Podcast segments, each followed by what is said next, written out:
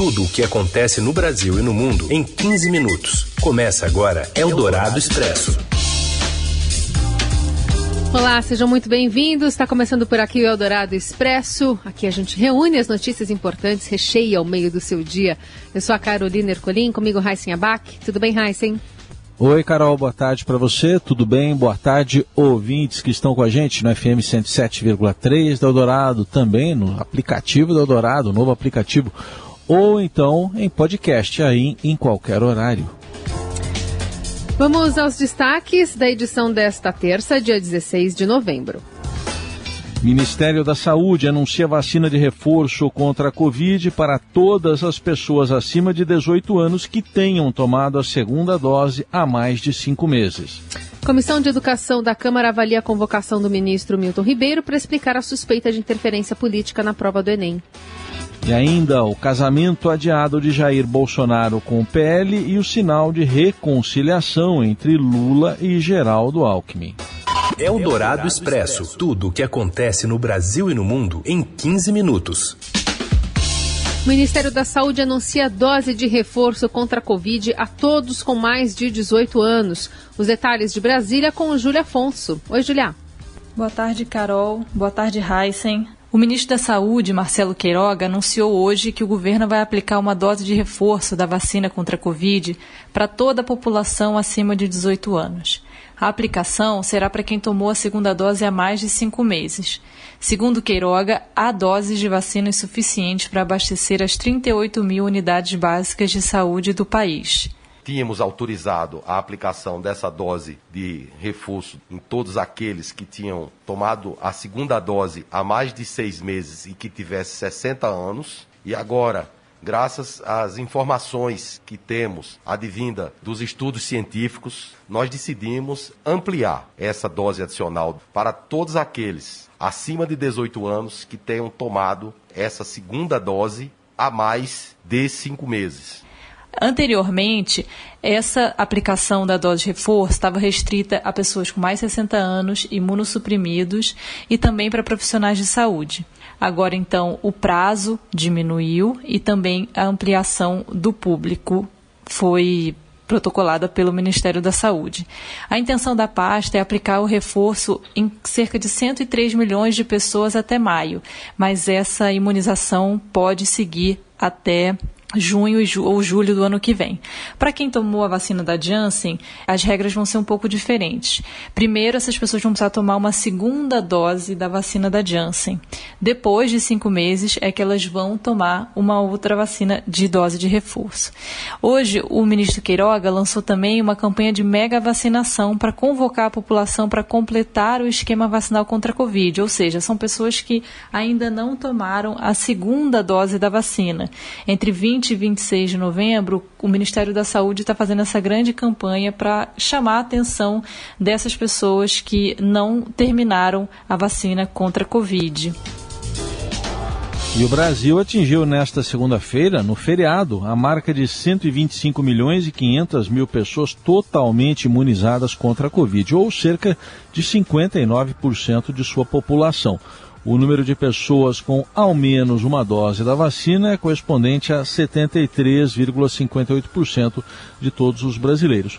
Os dados são do consórcio de veículos de imprensa em parceria com 27 secretarias de saúde.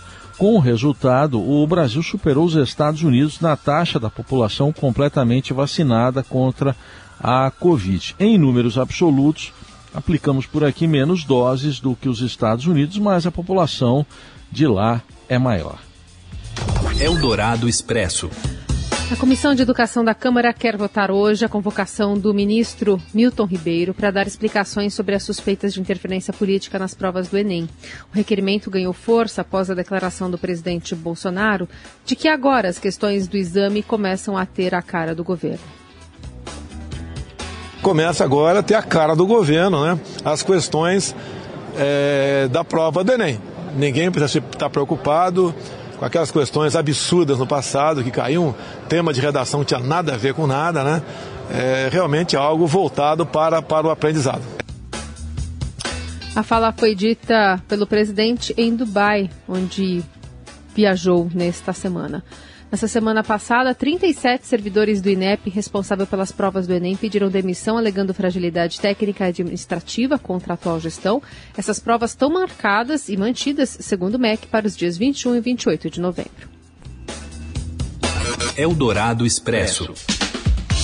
Dada como certa na semana passada, com direito à data marcada, a filiação de Jair Bolsonaro ao PL foi adiada por três semanas prazo para, nas palavras do presidente, casar ou terminar o noivado. Um dos motivos do atrito é que Valdemar Costa Neto, presidente do partido, já havia firmado um acordo para apoiar o tucano Rodrigo Garcia para o governo de São Paulo. Garcia é vice de João Dória, que disputa as prévias do PSTB, nas prévias do PSTB, a chance de concorrer à presidência. Bolsonaro não admite o apoio a um afiliado do adversário. Mas esse não é o único problema, como analisa a colunista de política Eliane Cantanhede. A gente sabe que o PT é forte no Nordeste e lá, particularmente no Piauí, na Bahia, Pernambuco, o PL faz negociações com o PT. Então, o presidente Bolsonaro não gostou. Ele quer ter o controle sobre as negociações nos estados, mas o Valdemar Costa Neto, que é uma raposa conhecida, esperta, não vai entregar de bandeja o partido que ele cultivou para o presidente Jair Bolsonaro. Enquanto Bolsonaro enfrenta uma crise em seu futuro partido, as outras peças se movem no tabuleiro das eleições. Um movimento que ganhou fôlego no fim de semana foi o de uma possível chapa unindo o ex-presidente Lula, do PT, e o ex-governador Geraldo Alckmin, que ainda está no PSDB, mas em vias de se filiar ao PSD de Gilberto Kassab. Os dois se enfrentaram no segundo turno em 2006, após discursar no Parlamento Europeu. Lula disse que tem uma extraordinária relação de respeito com o Tucano, mas desconversou. Eu já tenho 22 vices, já tenho oito ministros da Economia, quando eu ainda nem decidi ser candidato. Eu tenho uma extraordinária relação de respeito com o Alckmin. Eu fui presidente quando ele foi governador. Nós conversamos muito. Não há nada que aconteceu entre eu e o Alckmin que não possa, sabe, ser reconciliado. Não há. Política, às vezes, é como jogo de futebol. Você dá uma butinada no cara, o cara cai chorando de dor, sabe? Mas depois que termina o jogo, eles se encontram, se abraçam e vão tomar uma cerveja e vão discutir o próximo jogo. Eldorado Expresso. O presidente Bolsonaro inaugurou nesta terça a Embaixada do Brasil em Manama, no Bahrein, a primeira do seu governo. Durante a viagem, o presidente foi recebido pelo rei Hamad bin Isa Al Khalifa. A abertura faz parte de uma tentativa do Itamaraty de voltar a expandir postos diplomáticos no exterior após a tendência de contração nos últimos anos. Também serve como gesto de reciprocidade com o Bahrein, que abriu uma embaixada em Brasília em 2018.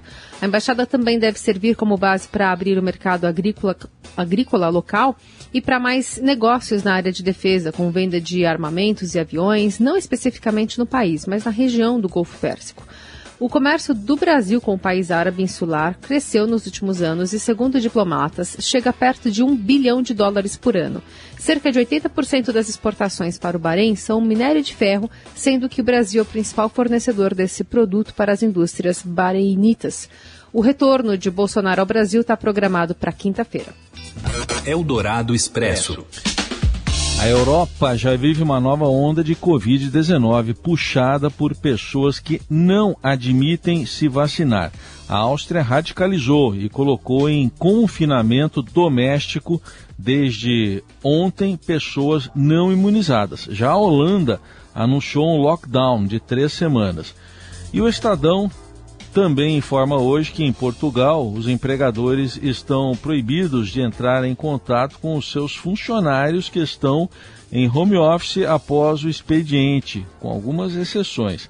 A determinação faz parte de um pacote de leis aprovado semana passada em um esforço para se promover o equilíbrio entre vida profissional e pessoal nessa era de trabalho remoto em expansão, desencadeado pela pandemia do coronavírus e para atrair os chamados nômades digitais de todo o mundo. As novas regras ah, que determinam Multas aos infratores são aplicadas a empresas com mais de 10 funcionários. Eldorado Expresso. A vacinação avança no Brasil e o retorno das festas familiares e de empresas para o Natal deve injetar mais de 68 bilhões de reais no varejo este ano. As informações com o repórter do Estadão Francisco Carlos de Assis. Boa tarde. Boa tarde, Heisen. Boa tarde, Carol.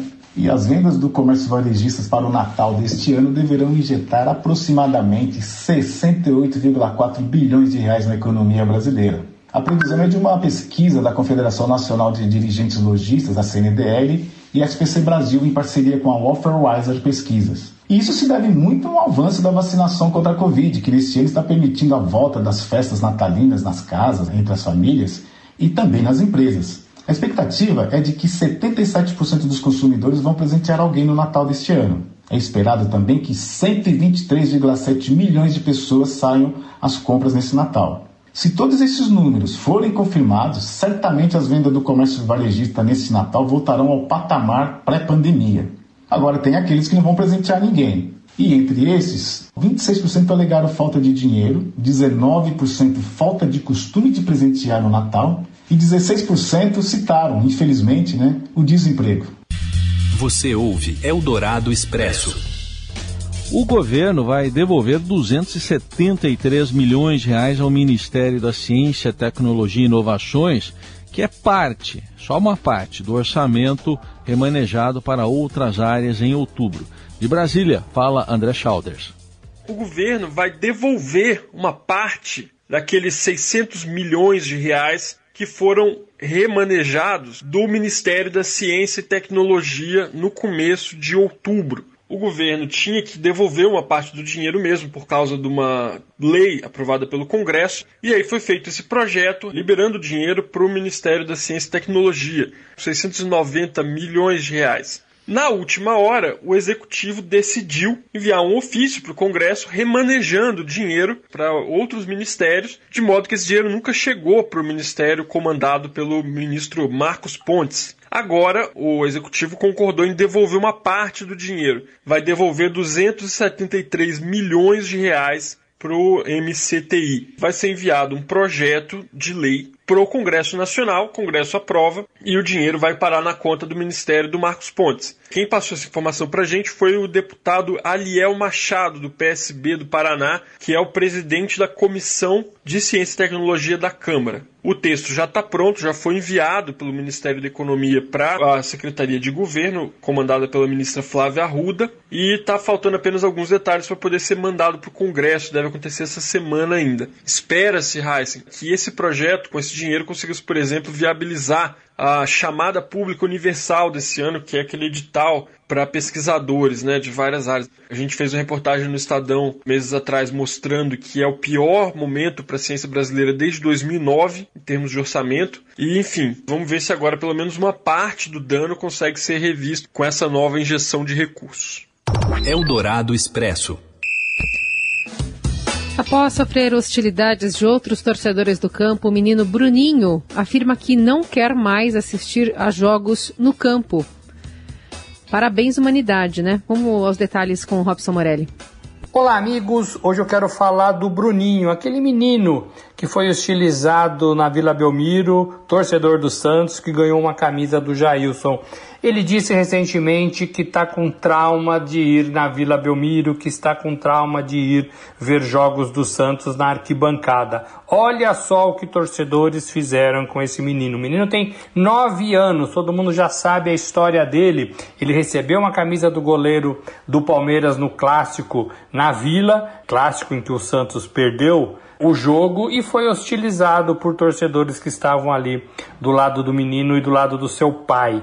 E aí ele ganhou o direito de assistir um jogo do Santos no camarote do Santos, ele conheceu a seleção brasileira, ele conheceu Neymar, conheceu Tite, conheceu todos os jogadores do Brasil na partida que ocorreu contra a Colômbia lá no estado do Corinthians, mas ele disse recentemente que não quer mais assistir a jogos de futebol dentro do estádio. Então, aquelas pessoas que tentaram pressionar o garoto de 9 anos, porque ele recebeu um presente maravilhoso para um garoto de 9 anos, que é a camisa de um jogador de futebol, de qualquer time, aqueles caras conseguiram o que eles queriam tirar um torcedor mirim do estádio de futebol. É uma vergonha que isso aconteça. O pai dele relatou recentemente que apesar de tudo que aconteceu, de todas as críticas que aquela turma recebeu em relação a esse episódio, que o menino ainda continua recebendo mensagens ofensivas por ter aceito a camisa do jogador do Palmeiras. Então, que fique a lição, que a gente aprenda com isso, que esses caras sejam excluídos de todos os estádios brasileiros. Não é assim que torce, não é assim que ganha jogo, não é assim que você ajuda o seu time dentro de campo. Esses caras têm que sair e não o garoto de 9 anos do campo de futebol, do estádio de futebol. É isso, gente. Falei. Um abraço a todos. Valeu. Eldorado Expresso. Uma extensa e cuidadosa programação para celebrar o centenário de nascimento de José Saramago começa hoje, dia 16, exatamente um ano antes da data oficial em 2022. A presidente da Fundação José Saramago e viúva do escritor, a jornalista Pilar Del Rio, conta que o Brasil vai ter um papel importante nas comemorações, incluindo instituições como o Museu da Língua Portuguesa, a Biblioteca Mário de Andrade e o SESC, além da própria editora Companhia das Letras. E a programação completa está no Estadão de hoje, também nas plataformas digitais no estadão.com.br. Até me deu vontade de dar uma vasculhada aqui na, na estante, viu, Carol? O, o meu preferido é o ensaio sobre a lucidez, é o que vem depois da cegueira. Hum. Aí o pessoal vai para as urnas e. Será que é spoiler? Acho que não. É, acho que não, é um clássico. É, né? é. O voto em branco. e assim a gente encerra o Eldorado Expresso desta terça-feira. Uma ótima semana a todos. Valeu, Heisen. Valeu, Carol. Gente, obrigado pela companhia e uma ótima terça para todo mundo. Você ouviu Eldorado Expresso tudo o que acontece no Brasil e no mundo em 15 minutos.